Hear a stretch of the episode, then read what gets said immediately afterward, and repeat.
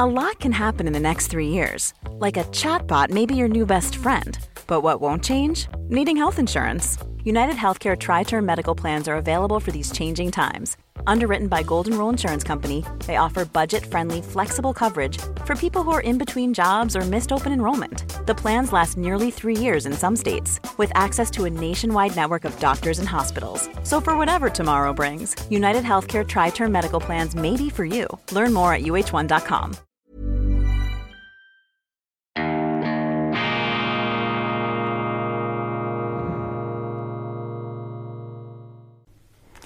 Grüezi miteinander. Einen wunderschönen, guten, beschwingten, frühen Morgen aus Bern, meine sehr verehrten Damen und Herren. Ich begrüße Sie herzlichst bei Weltwoche Daily, die andere Sicht. Unabhängig, kritisch, gut gelaunt am Dienstag, dem 28. Juni 2022. Das schöne Bern. Ich bin hier aus Anlass der Sitzung der Außenpolitischen Kommission des Nationalrats. Großes Thema. Natürlich jetzt immer die Ukraine, der Krieg, die Neutralität und auch die eklatanten Widersprüche der Schweizer Politik. Ich verrate keine Geheimnisse, wenn ich sage, dass natürlich auch die Ernährungsproblematik, die Hungerproblematik weltweit jetzt eine große äh, Rolle spielt. An diesen Sitzungen zum einen machen sich die Schweizer Politiker riesige Sorgen darüber, dass der Krieg dazu führen wird, dass in weiten Teilen äh, der Erde die Nahrungsmittel extrem teuer und äh, knapp werden, werden. Auf der anderen Seite macht die Schweiz bei Sanktionen mit, die genau diese Lebensmittelknappheit hervorrufen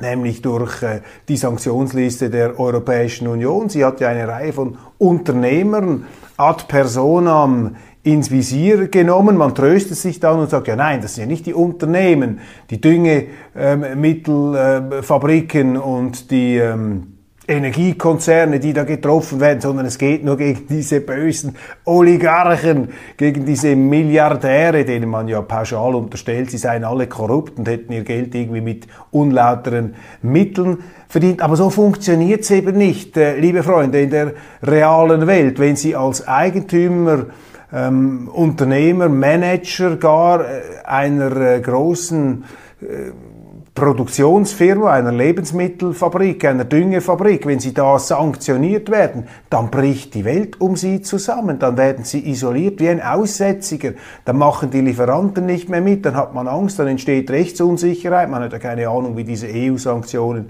sich konkret auswirken, niemand möchte dagegen verstoßen, denn wenn du einen Fehler machst und seid ihr auch nur Millimeter groß, dann stürzen sich wie Hyänen die Medien auf dich und prangen dich an und machen dich fertig, imagemäßig und deshalb führen eben diese Ad personam Sanktionen, die man für so etwas Hygienisches hält, so eine Art mikrochirurgische Kriegsführung, diese Sanktionen wirken sich natürlich sehr, sehr wohl auf die Produktion, auf die Wirtschaft aus und im Bereich eben dieser landwirtschaftlichen Fabriken. Und Konzerne führen solche Sanktionen dazu, dass eben keine Düngemittel produziert werden, zum Beispiel. Und wenn sie keine Düngemittel mehr produzieren können oder weniger, ja, dann wird exponentiell weniger Getreide geerntet werden. Das ist eine ganz einfache Rechnung. Hab kürzlich mal das äh, nachgeschaut. Nach dem Zweiten Weltkrieg lebten 2,3 Milliarden Menschen auf der Erde, 2,3 Milliarden Menschen. Mehr konnte man damals nicht mit Lebensmitteln versorgen. Heute sind es 7,8, 7,9 Milliarden Menschen. Wissen Sie, was der Unterschied ist? Der Unterschied ist die grüne Revolution, eine technische Revolution. Wir haben Düngemittel entwickelt und wir haben hybride Pflanzen entwickelt, die unter erschwerten Bedingungen auch wachsen und gedeihen können. Das ist der Unterschied. Und wenn Sie die Dünger aus der Gleichung nehmen, wenn Sie die Unternehmer, wenn Sie die Firmen bestrafen, die in irgendeiner Art von Zusammenhang mit der russischen Regierung stehen sollen, und die Düngemittel werden nun einmal ähm, schwerpunktmäßig von russischen, weißrussischen und ukrainischen Firmen produziert, auch viel Düngerhandel läuft über diese Länder. Wenn Sie da einfach die Dünger aus der Gleichung nehmen, dann machen sie sich mitschuldig an einer Hungerkrise. Also die Sanktionspolitik des Westens, der Europäischen Union, die die Schweiz übernommen hat, bringt genau dieses Problem als Kollateralschaden, Lebensmittelknappheit, dass man dann als Schweizer Politiker wieder mit Vorstößen und Kreditzusagen von Geld, das man eigentlich gar nicht hat, zu beheben versucht. Das ist eine Politik, die genau das Gegenteil von dem bewirkt, was man eigentlich damit beabsichtigt. Das sind zum Beispiel Themen, die hier diskutiert werden, nicht einfach nur in einer Kommission, sondern auch im Rahmen der parlamentarischen Tätigkeit. So nun aber die Zuschriften, bevor ich mich da gänzlich davontragen lasse für die, über die inneren Widersprüche und äh, von den inneren Widersprüchen und Absurditäten unserer äh, Politik.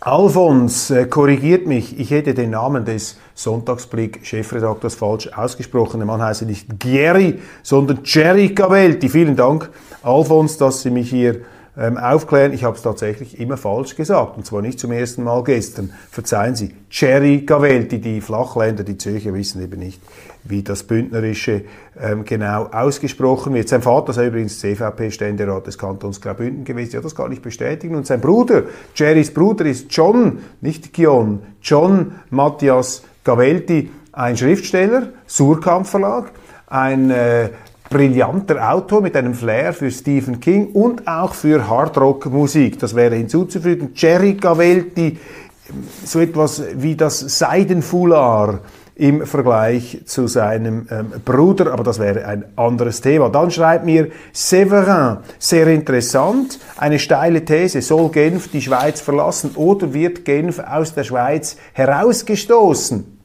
Steile These, aber die Argumente leuchten ein. Durch die Preisgabe der Neutralität habe die Schweiz im Grunde der Bundesrat die Präsenz Genfs als Standort der internationalen Organisation, als Verständigungsoase der Weltpolitik obsolet hinfällig gemacht. Das heißt, was bringt eigentlich noch ein internationales Genf, wenn der Bundesrat nun auch durch den Einsitz im UNO-Sicherheitsrat, durch diese permanente Neutralitätsbrüche sich laufend auf irgendeine Seite schlage, in irgendeinem Konflikt, man lege sich da mit der ganzen Welt an, man schaffe sich überall Feinde. Und da ähm, ist es doch völlig ähm, abstrus, wenn wir ein Game haben mit seinen internationalen Organisationen. Und dieser Punkt ist ganz relevant. Jetzt kann man natürlich argumentieren, ist das überhaupt sinnvoll, kostet das zu viel, ähm, wird da zu viel gestohlen in diesen internationalen Organisationen. Übrigens, das ist jetzt kein Witz, das sagen mir Mitarbeiter, zum Beispiel der UNO oder ehemalige Mitarbeiter der UNO, dass sie noch nie an einem Ort gearbeitet hätten, wo du keinen Bleistift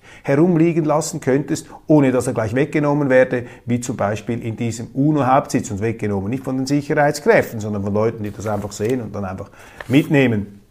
Okay, gut, das ist ein anderes Thema. Aber wenn wir davon ausgehen, dass es eine Schweiz braucht, in der sich die Welt im Ernstfall, nicht weil wir uns aufdrängen, sondern weil wir einfach da sind, dass sie sich dort treffen können, um die Waffen schweigen zu lassen, wenn man das sinnvoll findet, und ich finde das sehr sinnvoll, ja, dann kann es einem doch nicht egal sein, wie der Bundesrat hier die Neutralität massakriert und damit eben, wie Severin richtig schreibt, die Präsenz von Genf gefährdet. Und deshalb, ja, die Frage, soll Genf aus der Schweiz äh, aussteigen, um wieder handlungsfähig zu werden als neutrale Zone? Ein neutrales Genf außerhalb der Schweiz. Ich meine, solche verrückten Szenarien werden heute ernsthaft in Erwägung gezogen. G7-Gipfel an der Spitze der Schlagzeilen. Ja, die Bündniswelt ist alternativlos. Der Westen will den Druck auf Putin hochhalten. Der Westen markiert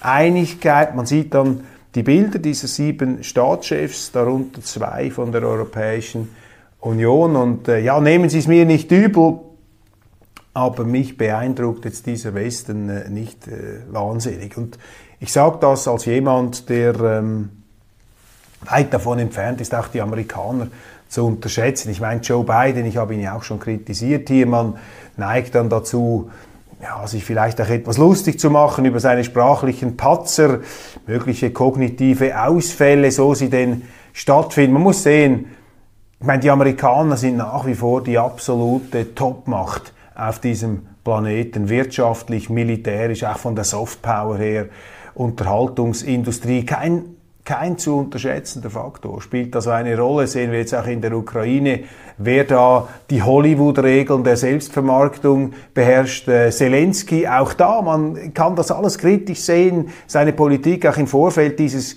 Kriegs, die diesen Krieg auch nicht unvermeidlich ähm, gemacht hat. Äh, man lässt sich da allzu leicht auch verführen in den Medien von diesem äh, ja, Oberflächenkünstler.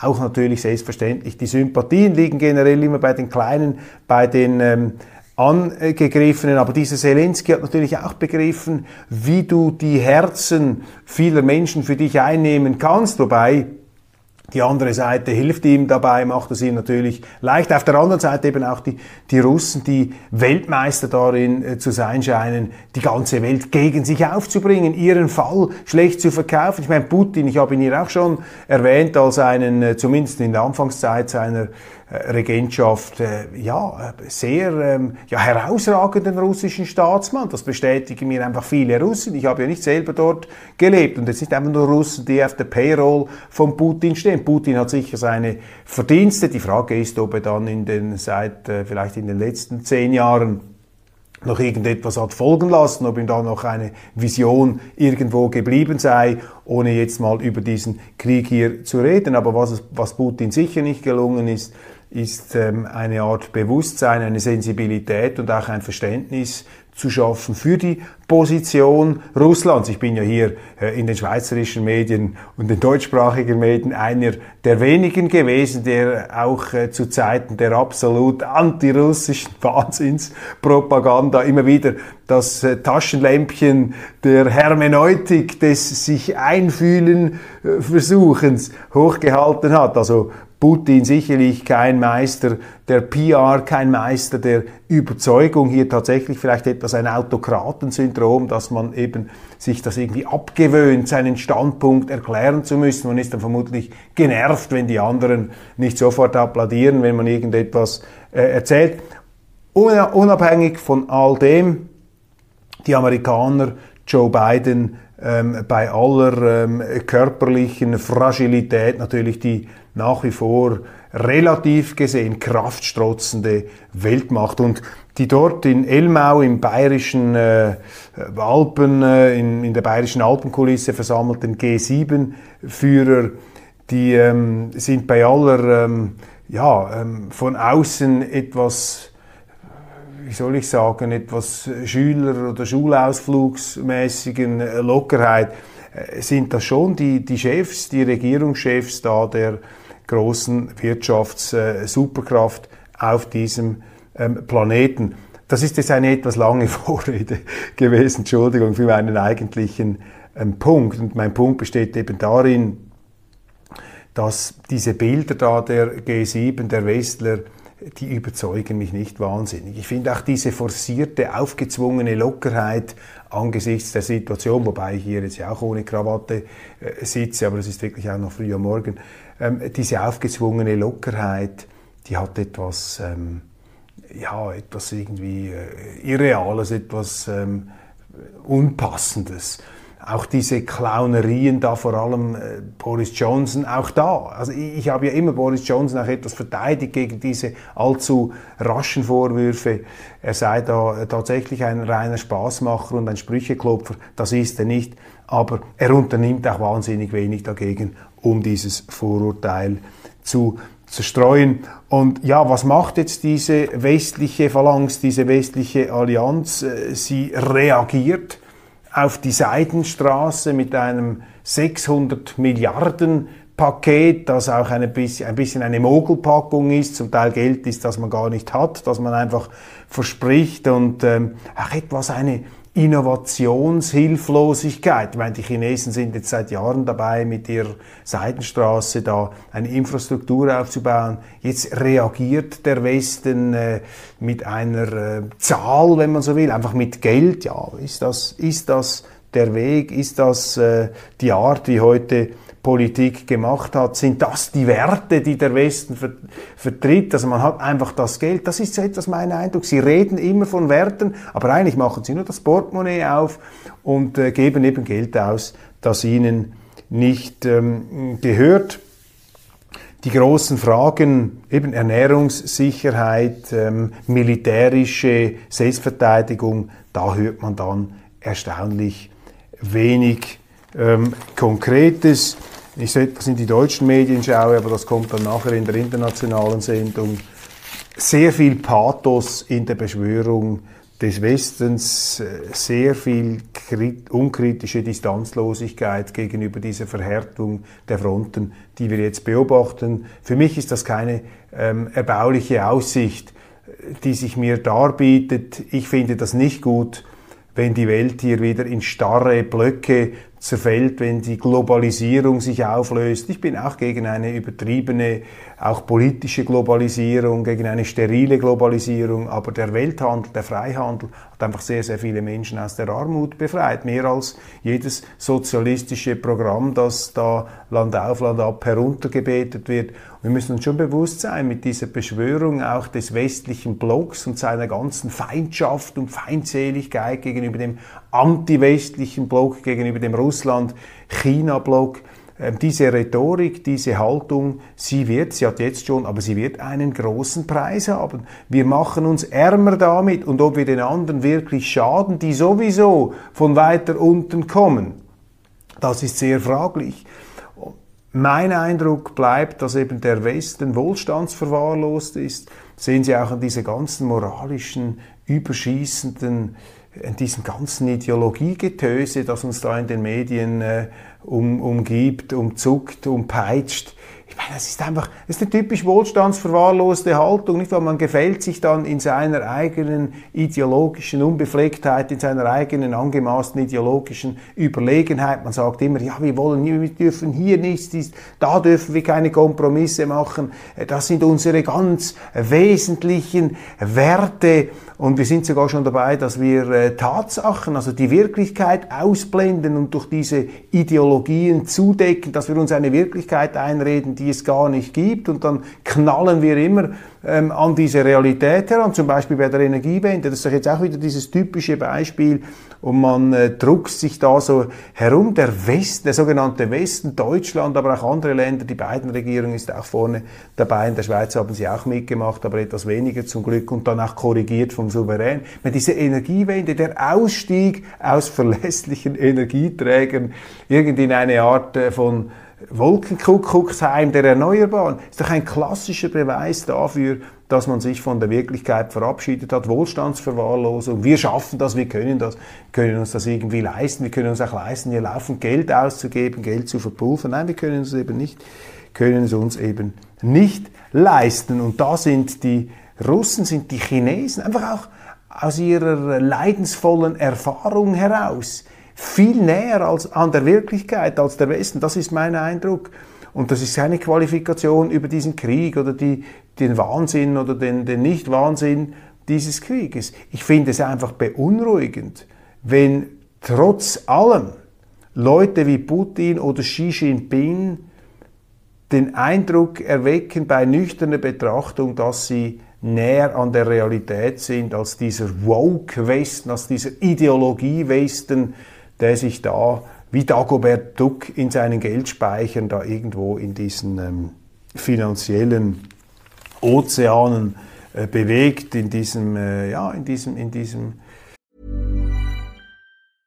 Hey, I'm Ryan Reynolds. At Mint Mobile, we like to do the opposite of what Big Wireless does. They charge you a lot, we charge you a little. So naturally, when they announced they'd be raising their prices due to inflation, we decided to deflate our prices due to not hating you. That's right. We're cutting the price of Mint Unlimited from $30 a month to just $15 a month. Give it a try at mintmobile.com slash switch. $45 upfront for three months plus taxes and fees. Promote for new customers for limited time. Unlimited more than 40 gigabytes per month. Slows. Full terms at mintmobile.com. Burrow's furniture is built for the way you live. From ensuring easy assembly and disassembly to honoring highly requested new colors for their award-winning seating, they always have their customers in mind. Their modular seating is made out of durable materials to last and grow with you.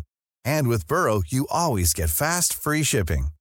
Get up to 60% off during Burrow's Memorial Day sale at burrow.com slash ACAST. That's burrow.com slash ACAST.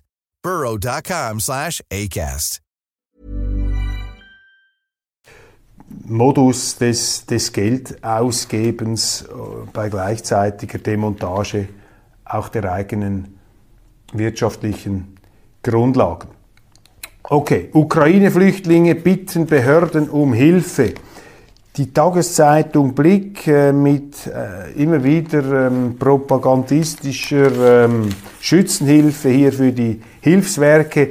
Sie lesen jetzt äh, überall Artikel, in denen sich die ukrainischen Flüchtlinge in der Schweiz beklagen machen die eigentlich noch etwas anderes als permanent sich zu beklagen. Das ist so etwas der, ein Bild etwas dieser ukrainischen Flüchtlingswelle hier. Man hört eigentlich immer nur Kritik, das, das klappe nicht, man rufe nicht an, man nehme die Anliegen zu wenig ernst. Was soll das? Ich meine, wir haben jetzt in kürzester Zeit Zehntausende von Ukrainern aufgenommen. Was soll das? Ich glaube übrigens, das kommt gar nicht von den Ukrainern. Das kommt von den Hilfswerken. Man instrumentalisiert diese Ukrainer für die eigene Flüchtlingspolitik. Ist auch ein Beispiel von Wohlstandsverwahrlosung.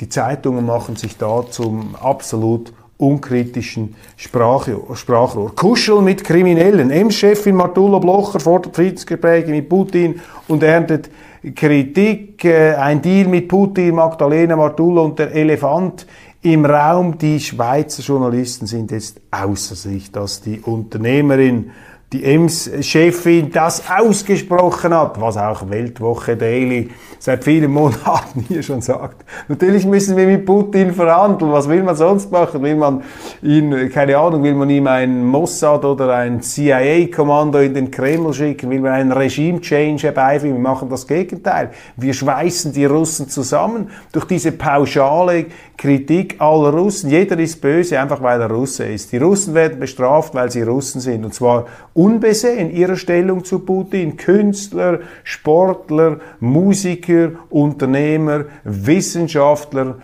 alle werden da in den gleichen Topf geworfen. Ich meine, was ist denn das für eine unvernünftige Politik? Diese Blockbildungspolitik, die natürlich auf der Gegenseite auch einen Block erzeugt, die die Opposition in Russland zerstört. Und jetzt ähm, konzentriert sich da die Kritik auf Ems-Chefin Martullo Blocher, die das ausspricht, was eben ausgesprochen werden muss. Punkt eins: Energiepolitisch fahren wir an die Wand. Das können wir uns nicht leisten. Diese Gaslieferungen, Riesenproblem. Wir haben nur Sanktionen und Beleidigungen für Russland. Damit wird man keine Verständigung herbeiführen können. Diese Verständigung brauchen wir aber. Es sei denn, man möchte tatsächlich die eigenen äh, wirtschaftlichen Grundlagen ruinieren. Also man muss verhandeln, natürlich selbstverständlich. Was denn sonst? ist man hier im reinen Kriegsmodus. Aber die Schweizer Politik, Andrea Caroni, der Ständerat von der FDP, nennt Martula Blocher, das sei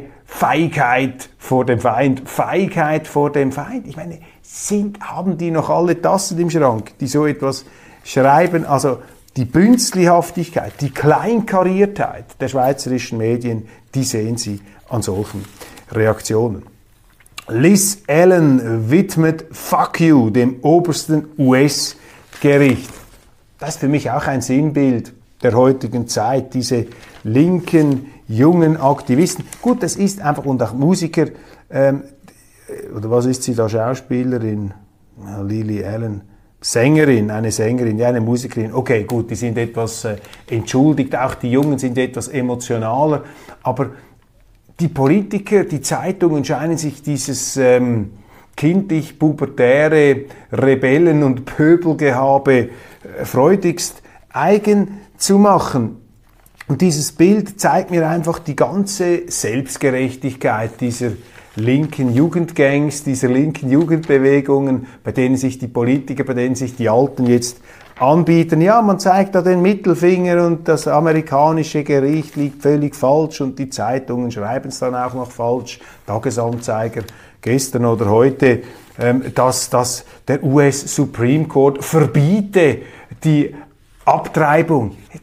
Da fängt es schon an. Völlig falsch. Stimmt gar nicht, haben sie gar nicht entschieden. Sie haben nur gesagt, die Frage, ob abgetrieben werden darf, das ist keine richterliche Frage, sondern eine demokratische Frage. Wir geben das an die Mitgliedstaaten zurück und da sehen Sie eben, dass diese jugendlichen, entrüsteten, diese, diese, diese Dauerbewegten und Dauererregten, unabhängig ihres Alters, dass die ein Problem mit der Demokratie haben, selbstverständlich, sonst könnte man sie einfach zugeben und die Medien machen da mit. Die Medien haben eben auch ein Problem mit der Demokratie und mit der Meinungsvielfalt, aber sie behaupten das Gegenteil. Aber in solchen Bildern, in solchen Schlagzeilen sehen Sie das. Abtreibung ist ein Menschenrecht, ist dann die Schlagzeile, die gebracht wird. Also ich werde noch zum Abtreibungsgegner, wenn diese Pro-Abtreibungspropaganda ähm, in diesem Stil weitergeht. Abtreibung ist ein Menschenrecht. Ich meine, Entschuldigung, was ist denn das für ein Satz? Was sind diese Embryonen? Sind das keine werdenden Menschen? Das, was da im Körper einer Frau heranwächst, was sind denn die Menschenrechte dieser Menschen? Der ungeborenen Menschen, haben die keine Rechte? Kann man mit denen einfach machen, was man will? Ist das einfach Zellmaterial, ein Zellhaufen potenzieller äh, Humanabfall, den man da wegschmeißen kann. Ich meine, da fehlt doch jeglicher Respekt auch vor dem Leben, jeglicher Respekt vor dem, was man sonst so hochzuhalten behauptet. Ja, wir müssen uns um die Schwächsten kümmern, wir müssen uns um die sozial Angeschlagenen kümmern, wir müssen um die Alten kümmern, wir müssen um alles kümmern, über die Flüchtlinge, über die sozial äh, Benachteiligten etc.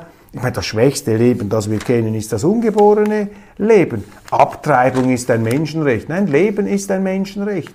Man, äh, wenn jemand äh, lebt oder wenn jemand im Begriff ist, äh, zum Menschen zu werden, dann schützen wir das. Das ist doch unser, das ist unsere Zivilisation. Das ist ein Todeskult, der hier ähm, abgefeiert wird. Zürich, einig im Kampf gegen Rechtsextreme. Mitglieder sämtlicher Parteien im Zürcher Gemeinderat unterzeichnen einen Vorstoß gegen Neonazis von links bis FDP. So, ganz mutig jetzt. Wir haben uns verbündet gegen die Rechtsextreme. Wir haben ein Zeichen gesetzt. Kann man übrigens gar nicht, übrigens unmöglich, da nicht mitzumachen bei so etwas. Dann werden Sie sowas selber als rechtsextrem ähm, äh, verdächtig, wenn Sie bei solchen äh, Tugendübungen, bei solchen ähm, Deklarationen ihrer eigenen Gutheit nicht mitmachen. Ich bin da komplett dagegen, von dem halte ich überhaupt nichts. Ich bin dafür, meine Damen und Herren, dass man entschieden gegen Rechtsextremismus und gegen Linksextremismus, gegen jede Form von Extremismus vorgeht, wenn er die Rechtsordnung bedroht. Selbstverständlich ist es eine Frage des Rechtsstaats. Aber das hier ist überschießend. Hier geht es doch einfach darum, nicht einfach nur die Rechtsextremen zu bekämpfen, sondern das ist diese Stimmung, die wir bereits in Deutschland haben. Das geht darum, hier eine neue ähm, Verunglimpfungsoffensive gegen alles zu lancieren, was nicht links ist. Und in dieser gemeinsamen Beschwörung und Bekämpfung und Verurteilung des Rechtsextremen sickert eben bereits ein neuer Zungenschlag, eine neue Tonalität hinein, dass es dann eben irgendwann, das haben wir in Deutschland gesehen, geht es dann gegen rechts, dann ist dann alles, was nicht links von der Mitte ist, ist dann eben rechts und rechts und rechtsextrem. Das wird synonym. Das ist hier die Fluchtlinie. Und deshalb sollten Politiker, vor allem bürgerliche Politiker, auch eine SVP, sollte einfach sagen, sorry, da machen wir nicht mit. Das wird dann natürlich in den Medien sofort so kommentiert. Ja, Köppel ähm, plädiert für den Rechtsextremismus. Nein, das wäre dann auch wieder so eine Verdrehung, so eine typisch böswillige Verdrehung in diesem Zusammenhang. Nein, ich plädiere ähm, dafür, dass man aufhört mit diesem Gutmenschenzeug, mit diesem Gutscheinen wollen, mit diesen Schwimmabzeichen und Parteiabzeichen und Armbinden, die man da vor sich hertragen muss, um seine eigene ideologische Satisfaktionsfähigkeit zu unterstreichen und dass man stattdessen etwas unternimmt, wo Rechtsextreme etwas tun, aber nicht mit solchen kraftlosen Deklarationen, die irgendwann politisch missbraucht werden. Die Verdeutschung der Schweiz, eine Warnung, brillant geschriebener Aufsatz von Benedikt Neff in der NZZ. Er warnt davor, dass die Schweiz verdeutsche. Gut, das sollte mal seinem Chefredaktor sagen. Ich meine, die NZZ verdeutscht massiv, die wird immer mehr von Deutschen geschrieben. Und der Chefredaktor, so mein Eindruck, ähm, schickt sich hier geradezu an, äh, sich mehr für Deutschland zu interessieren als für die Schweiz. Die ist zumindest der Eindruck, wenn Sie seine Kommentare über Themen wie Rahmenabkommen und anderes lesen. Sonderermittler hat Berse Vertrauten im Visier. Der Fall Berse jetzt jeden Tag ein großes Thema in den Zeitungen. Und nun auch Thomas Knellwolf im Tagesanzeiger reagiert auf die Enthüllung von Christoph Mörgeli bei der Weltwoche, dass ähm, Peter Launer, der frühere Informationschef von Alain Berset, wegen einer mutmaßlichen äh, Amtsgeheimnisverletzung im Zusammenhang mit der Krypto AG seinen Posten haben räumen muss, müssen. Und Thomas Knellwolf fühlt sich jetzt ähm, reflexhaft auf den Fuß getreten. Warum? Weil eben diese Krypto-Enthüllungen in Anführungszeichen, die vielleicht Durchstechereien waren, gar nicht so große, hehre Rechercheergebnisse, ist ihnen einfach gesteckt worden. Zeitung ist da missbraucht worden von der äh, entsprechenden politischen Stelle, dass eben der Tagesanzeiger sehr prominent über diesen Fall berichtet hat. Und deshalb hat der Knellwolf das natürlich gar nicht gern, wenn jetzt ein Fall von Amtsgeheimnisverletzung untersucht wird, tauchten brisante Erkenntnisse daraus in der NZZ und auch in dieser Zeitung auf. Mhm. Könnte vielleicht der besagte Herr Lauener seine Geheiminformationen dem Autor dieses Artikels gegeben haben zum Thema Krypto. Ich frage ja nur, ich weiß es nicht. Aber ich habe den begründeten Eindruck als langjähriger Journalist, dass tatsächlich ähm, der Tagesanzeiger hier von Lauener informiert worden sein könnte. Denn Knellwolf schreibt, Indizien für Verfehlungen Laueners sind in der Öffentlichkeit bislang nicht aufgetaucht, geschweige denn Beweise. Es gilt die Unschulds Vermutung. Ja, ähm, Herr Launer hat noch nie eine Indiskretion begangen. Er hat nichts mit Amtsgeheimnisverletzungen zu tun. Entschuldigung. Peter Launer hat während der Corona-Zeit, also in aller, in deutlichster Offensichtlichkeit mit den Redaktoren des Blicks ist er da durch die Wandelhallen gebildet. Und die gleichen Journalisten haben dann einen Tag vor der Pressekonferenz äh, von Launers Chef Berse bereits alles aufschreiben, äh, beziehungsweise alles in den Zeitungen publiziert, was dann an den Pressekonferenzen erzählt worden ist. Also so blütenweiß, wie der Lauener hier dargestellt wird, so kann er gar nicht gewesen sein. Und wenn ein Journalist einen Mann äh, hier derart verteidigt, äh, dann hat er schon äh, fast schon einen offensichtlichen, einen, einen offensichtlichen ähm, Charakter. Ja, ähm, wie auch immer, äh, auch interessant wieder, der Tagesanzeiger ereifert sich, dass jetzt ein Untersuchungs, eine Untersuchungsperson das Ganze etwas näher durchleuchtet und er sagt, ja, jetzt habe sich da der entsprechende Verantwortliche in die Journalisten verbissen, weil die Journalisten befragt werden. Meine Sorry, darum geht es einfach, wenn man so eine Amtsgeheimnisverletzung untersucht, dann musst du halt auch die Journalisten befragen. Wo ist das Problem? Also ein Artikel, der sehr tief ähm, äh, blicken lässt und bei mir den Verdacht erzeugt, dass hier offensichtlich sich Thomas Knellwolf angesprochen fühlt durch diese Amtsgeheimnisverletzung, die mutmaßlich begangen worden sein soll von Peter Launer, dem ehemaligen Informationschef von Alain. Abgesehen davon hatte der Tagesanzeiger auch alle intimste Informationen aus dem äh, Departement Berse während der Corona-Zeit. Wer hat da wohl die Informationen geliefert? wenn nicht der Informationschef. Wenn es nicht selber gemacht hat, Peter Launer, ist er verantwortlich dafür, dass sein Departement hier nicht die Geheimniswahrung garantieren konnte.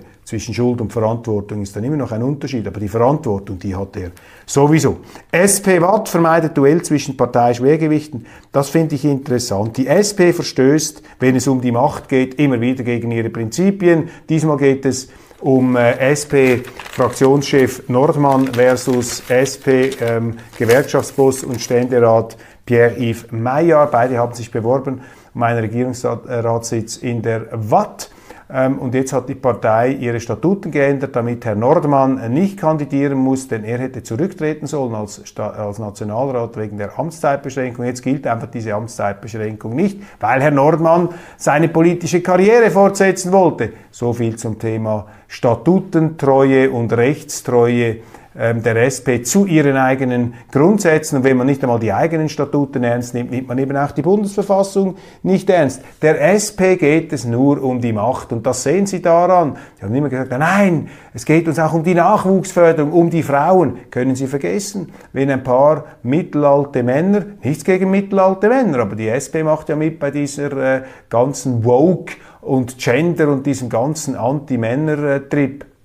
Ja, wenn Sie dann schon äh, sich da nach vorne stellen, dann müssen Sie es auch durchziehen. Aber eben, wenn es um die Macht geht, dann passiert da gar nichts mehr. Meine Damen und Herren, das war's von Weltwoche Daily. Ich äh, bedanke mich für die Aufmerksamkeit. Morgen dann wieder aus Zürich. Da gibt's wieder andere interessante Dinge zu berichten mit äh, qualifizierter Heiterkeit und fundierter Zuversicht. Wünsche ich Ihnen einen wunderschönen guten Tag.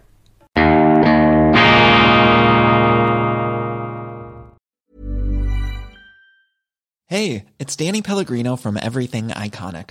Ready to upgrade your style game without blowing your budget? Check out Quince. They've got all the good stuff shirts and polos, activewear, and fine leather goods, all at 50 to 80% less than other high end brands. And the best part?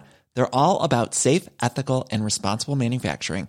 Get that luxury vibe without the luxury price tag. Hit up quince.com slash upgrade for free shipping and 365 day returns on your next order. That's quince.com slash upgrade.